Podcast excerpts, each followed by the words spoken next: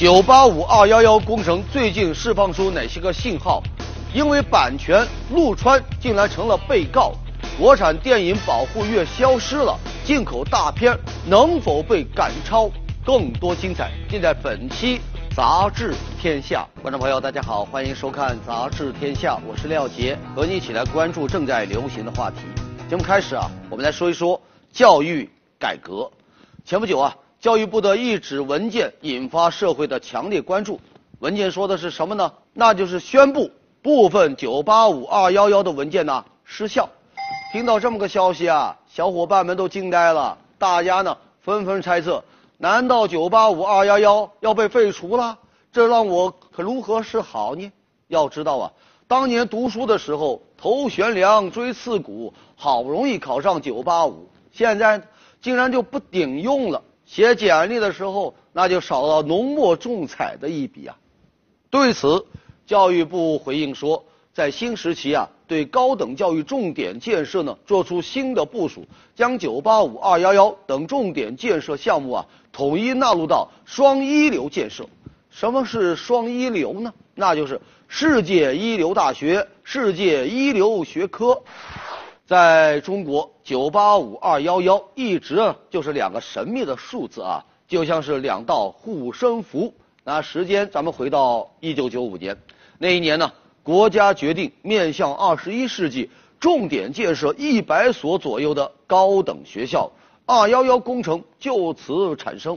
那三年后，也就是一九九八年的五月四号，北京大学举办百年校庆，并向国家呀。提交了“九八五”计划，国家每年拿出中央财政的百分之一建设世界一流大学，这就是“九八五”工程。目前，我们国家“九八五”高校一共有三十九所，“二幺幺”高校呢一共有一百一十二所啊。他们和普通高校相比，究竟有哪些个优势呢？其中啊，最大的红利啊，就是每年巨额的财政拨款。有了钱，高校就能买到一流的设备，能请到一流的老师，能招到高分的考生。九八五工程、二幺幺工程提升了我们国家高等教育的整体水平，但也带来了一些个弊端。首先，将高校它分成了三六九等啊，这就不公平啊。这种不公平还是两方面的。一方面呢，对于普通高校来说，由于缺乏经费，发展呢就缓慢。另外一方面呢，对于普通高校的毕业生来说，往往会遭遇到就业歧视。很多用人单位在招聘的时候呢，他优先录用，甚至呢，他规定只录用985、211的毕业生。另外呀，由于缺乏这个退出的机制，一些高校只要入选了985、211，那不光尽享百般恩宠，还不用担心被打入冷宫。由于这个身份很固化了，呵，就产生了一些问题啊。你比如缺乏竞争、缺乏创新。这一次教育部启动双一流建设，就是要清除这些个弊端。它的资金分布不会再像以前那样哈，每年向固定的高校来拨款，而是呢要引入到滚动淘汰机制。啥意思啊？你比如一些九八五、二幺幺的高校，如果你这个学科建设不达标，那下一次的拨款。就没有了，而一些普通的高校，如果你学科建设很优秀，哎，那就有机会能获得项目的拨款。对于这一次重大的调整，有专家就说了，这个双一流建设啊，它一方面要保障对学校的经费投入，另外一方面呢，要清理歧视性的政策，给学校创造一个平等的竞争环境。要我说，名牌大学。它不是靠人为划分，而是要靠自由竞争。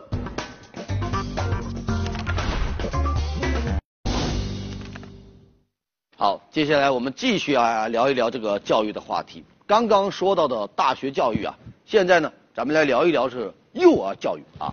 说这个现在的幼儿园呢，很讲究亲子互动，经常呢布置一些个作业，让孩子啊和家长共同来完成。当然喽。如果你以为现在的作业跟以前什么涂个鸦呀、搭个积木啊有那么简单吗？哼，你 out 了啊！如今的幼儿园作业啊，可不得了了啊！最近说云南昆明有家长就诉苦啊，说小朋友的作业啊，简直可以用夸张来形容。这些个家长还总结了最让人头疼的三大作业，什么呢？手工、画画、饲养。我们先来说一说这个手工作业啊。有一位老爸举例说，学校啊让家长和孩子啊一起用泥呢捏出一只愤怒的小鸟，他们捏了一晚上都没有捏出一个愤怒的小鸟。最后呢，小鸟没愤怒，这个孩子他妈愤怒了。啊。再说一说这个画画，有一家幼儿园要求啊，画画呀要用水粉画，画里呢要有山有水，还要有树。还要体现云南民族特色的人物，这可把这个家长们给愁死了哈。最后呢，不得不找到身边学美术的朋友来帮忙。前边这两个作业呢，还算是轻松的。要是再来个养动植物啊，那对你的折磨呀，那就是无穷无尽喽。有一个幼儿园的老师要求小朋友养一盆植物，而且呢。还要每天写这个植物生长日记，幼儿园的孩子大字都不识几个，还天天要写这个植物的日记。哎呀，这位老师，您是几个意思啊？这结果呢，可想而知了。最后啊，日记都是孩子他妈写的啊。其实啊，幼儿园奇葩作业呢，全国各地它都有。之前呢，我们节目也说过啊，针对幼儿园的作业，有家长还做了一个等级的划分。分别是入门级的、困难级的，还有变态级的。什么叫入门级的呢？你比如在家里做一个泡菜，写一个灯谜啊，这些算入门的。那到了困难级呢，感觉就不一样了。困难级的作业啊，它包括你要做一份报纸，做一个 PPT 啊，还要做一个小家具。哎呦，完成这个级别啊，估计啊，技校您就可以毕业了。最后那就是变态级。我们来看这个例子啊，幼儿园要求啊，孩子和家长一块用废旧材料做一台电视机，啊，要能看到画面，还能听到声音，而且呢还必须是熊猫拍的。您说说啊，要是完成得了这个作业，这孩子还需要上你们家幼儿园吗？直接当专家得了。对于这个幼儿园的作业呀。很多家长啊就表示无奈呀，说他已经严重影响到了我的自信了。我们都知道啊，幼儿园的初衷的倒是好的，啊，他们也是希望通过这个作业啊来增强这个孩子和父母之间的互动。但是，你不能因为这个就让作业超出孩子的能力范围，让家长一块跟着受苦受累啊。要我说，幼儿教育还是应该回归本位，还孩子。原本的天真和轻松啊！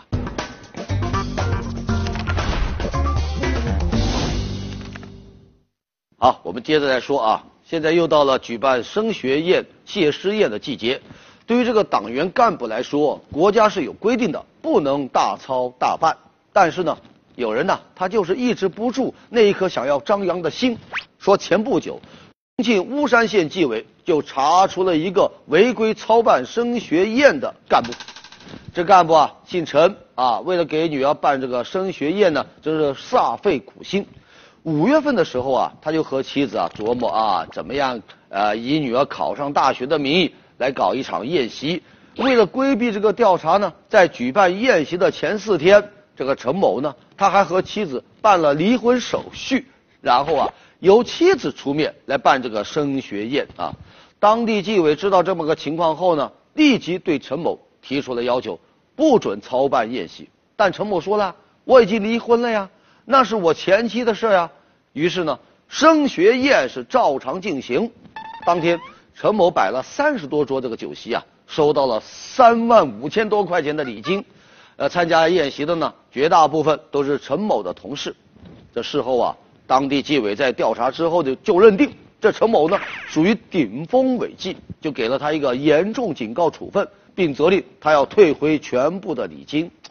同时呢，这个陈某所在单位呀也把他给辞退了。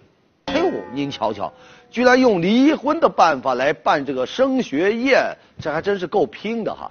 但是，嗯，聪明反被聪明误，最后啊还是被查处了。要我说呀，这应该叫什么呢？叫赔了夫人又折兵。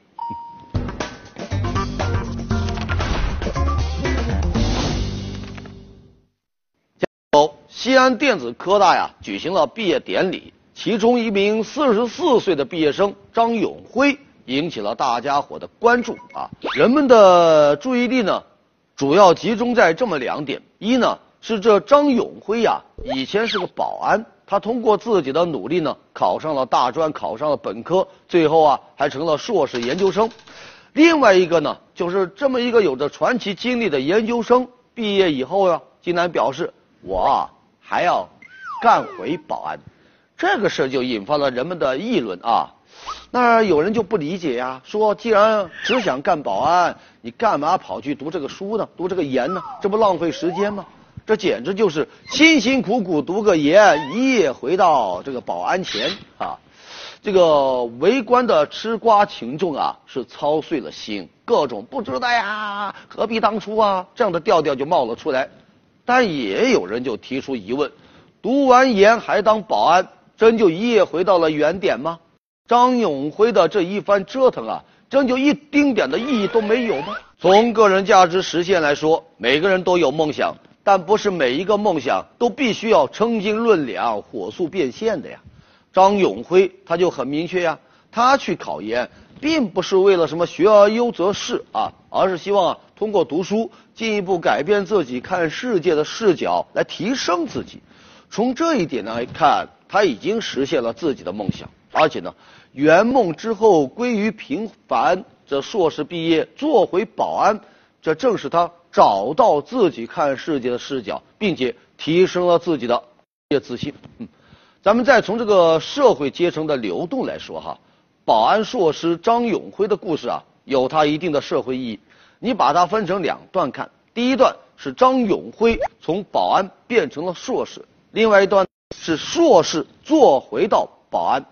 呃，就前者来说，大学保安可以自由出入大学的图书馆，可以便利的大学老师来求教，可以待在相对稳定的工作岗位进行学习备考。这说明啊，只要优质的教育资源能够被倾尽，能够覆盖到每个人，那么即便是保安。哼，他也能以求学的方式实现向上的流动，这是向上逆袭呀。我们再回到张永辉毕业后向下流动，硕士做回保安，如此看是低配的二次就业，不仅可以提高保安岗位的技术含量，还能够在一定程度上啊打破社会阶层的固化。有社会学家呀就举了例子啊，说唱片大佬宋柯他卖鸭呀，卖烤鸭呀。北大才子陆步轩，他卖猪肉啊，还有啊，海归回国卖煎饼果子的呀，等等。其实啊，只要基于自愿啊，即使职业选择是向下，它的社会效应也是良性向上的。咱们再回到张永辉这件事啊，要我说呀，保安逆袭硕士，硕士重做保安，这一上一下就画了一个很好的圆。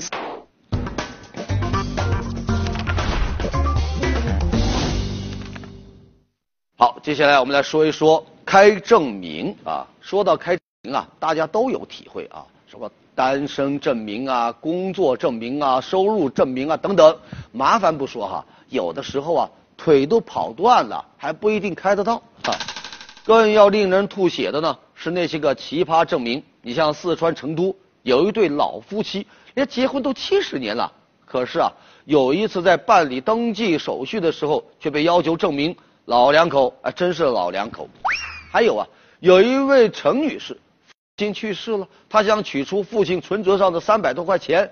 银行不但要他证明他的父亲没有什么非婚生子女，还要证明啊，已经去世了三十多年的爷爷奶奶还真的就去世了。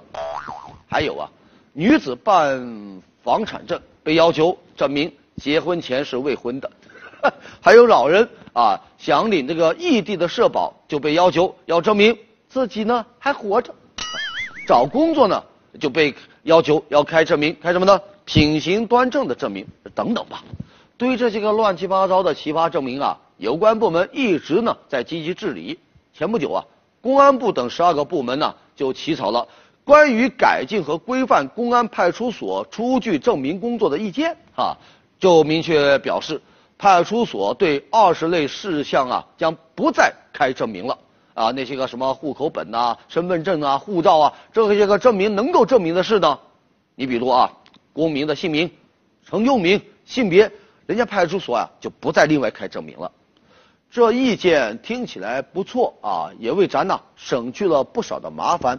但问题呢也显而易见，如果派出所取消这些证明，有些部门硬是要你去开呢，那岂不是变得更麻烦呢？原来还能够找这个警察叔叔帮忙，以后啊可能连去哪开证明都不知道喽。所以啊，有人就呼吁啊，其他相关部门也要提高他的服务意识，尽量简化办事程序，从源头上。避免那些不合理证明的出现。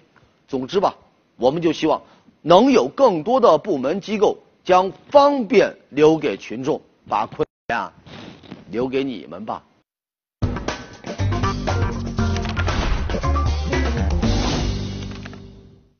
好，我们接着来说，估计不少人呢都有过这样的经历啊，去这个医院呢看个病，等个好几个小时，好不容易见到医生了。对方简单的问两句就把你给打发了，医生和患者之间的交流啊比较少啊。不过呢，如果你要是去图片当中这家来自湖南长沙的医院看病，就不会有这样的问题喽。走进这家医院呢，你就发现一个特别之处啊，那就是每一位医生的办公桌上啊都摆着个微信二维码，患者呢只要拿手机扫一扫。就可以加医生为好友，以后患者有什么问题，就可以通过微信和医生来交流。这样呢，既节省了时间，又能随时获得医生的指导，及时了解自己的病情。啊，虽然这么一来，医生的工作量增加了，但因为这个平台啊，患者更配合了，治疗效果呢更好了，这医生的干劲也更足了，医患的关系更融洽了。你看啊。这也算是互联网加医疗吧。而在江苏苏州啊，有一位医生叫王明军，他也用了这个方法。他有上千个微信好友，其中啊，大多数都是患者。在谈到为什么要加患者为好友的时候啊，王医生就说了，他的这些个患者啊，很多都是外地的，在手机上能帮到他们，就可以为他们呢节约不少的时间和精力。这听着多暖心啊！也正因此哈，人们都称他为暖男医生。现在的医生每天都要接治很多的病人，让医生和病人保持长期紧密的沟通，这也不现实。但微信呢，它改变了这种情况。医生业余时间和病人来交流，及时了解他们的身体况，为他们进一步的治疗提出一些个建议。这就是想患者之所想，急患者之所急啊。应该说啊。医患之间，信则两利，疑呢则两伤啊。用微信来构建信任的平台，依我看呢，这就叫双赢。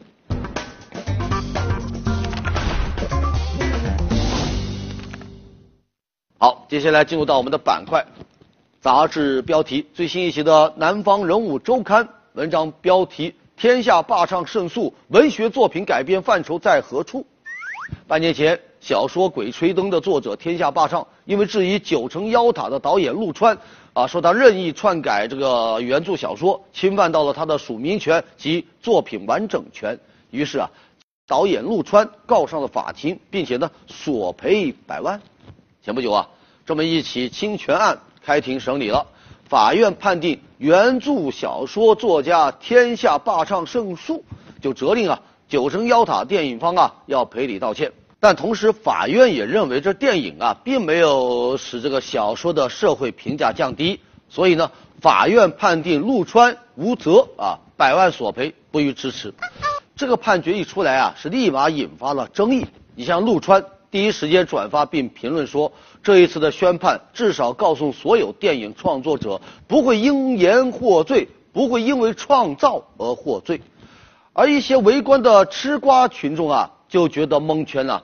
怎么判定一方赢了的同时，又告诉另外一方说你没输呢？怎么看这法院呢？都有一点点和稀泥的感觉。还有人就调侃这个天下霸唱，说别难过，你想想金庸老爷子，你跟他比啊，你还真的只是小巫见大巫啊！想当年，徐克监制和编剧的《东方不败》，直接让东方不败和令狐冲来了一段虐恋呐。还有啊，王家卫编剧导演的《东邪西毒》和刘镇伟导演的《东成西就》，一个拍成了文艺青年脑洞多。另一个呢，又拍成了《二货青年欢乐多》，跟原著 那是差了十万八千里啊！但饶是如此，金庸也只是发发牢骚也就算了啊。就像文章标题说的哈，文学作品改编的范畴实在是不好界定，涉及到文学创作，一千个观众啊，那就有一千零一个答案呢。其实啊，这个看起来像矛盾的判决，有分析帝呢还推测呢。说这不是在偏袒陆川，反而呢是在保护天下霸唱。大家都知道啊，早年小说 IP 不受重视，很多著名的作者呢都贱卖了自己的版权。你比如刘慈欣的《三体》，卖了还不到十万呢。卖家的解密呢也是很便宜，就卖了多次版权。但这些跟这个天下霸唱比起来啊，都不算太坑的。咱们都知道啊，当年。天下霸上的小说《鬼吹灯》共有八部，结果呢，四部卖给了中影，然后授权给了陆川拍摄一部《九层妖塔》，另外四部啊卖给了万达，授权给沃善拍了《寻龙诀》，这也就罢了啊。天下霸上甚至还签了一个不平等条约哈，某版权拥有方表示，他们掌握了这个《鬼吹灯》。胡八一以及作品的所有相关版权，所以啊，天下霸上这个原作者呀，以后可能都不能再用相关的角色和书名来创作喽。哎呦，这听着够心酸的吧？不过呢，现如今法院呃既然判陆川的改编不用担责，那以后天下霸上自己进行创作，当然也就不在话下喽。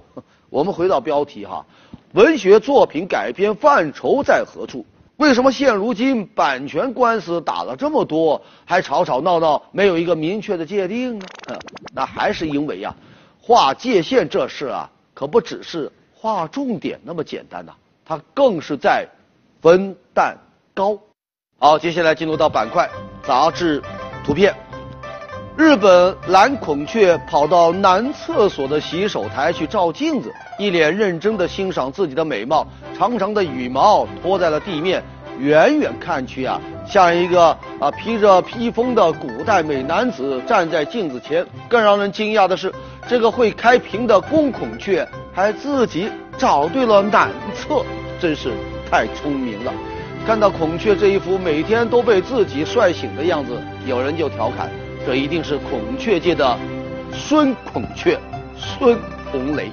北京火锅店推出了一款芭比羊肉衣啊，芭比娃娃的礼服呢，用羊肉片围起来，这摆盘太厉害，直追超市大妈的凉席秦勇啊。泰国发明了一款肌肉内衣，在胸肌、腹肌和胳膊上都垫了海绵，你穿上它呀，分分钟。变成鲜肉猛男，看见没有？这就是传说当中的穿衣有肉，脱衣显瘦。宿舍除了自己啊，全是烟民。这哥们只好发明了这个防吸二手烟呼吸装置。看到这，咱就想问：烟囱侠上边的空气还好吗？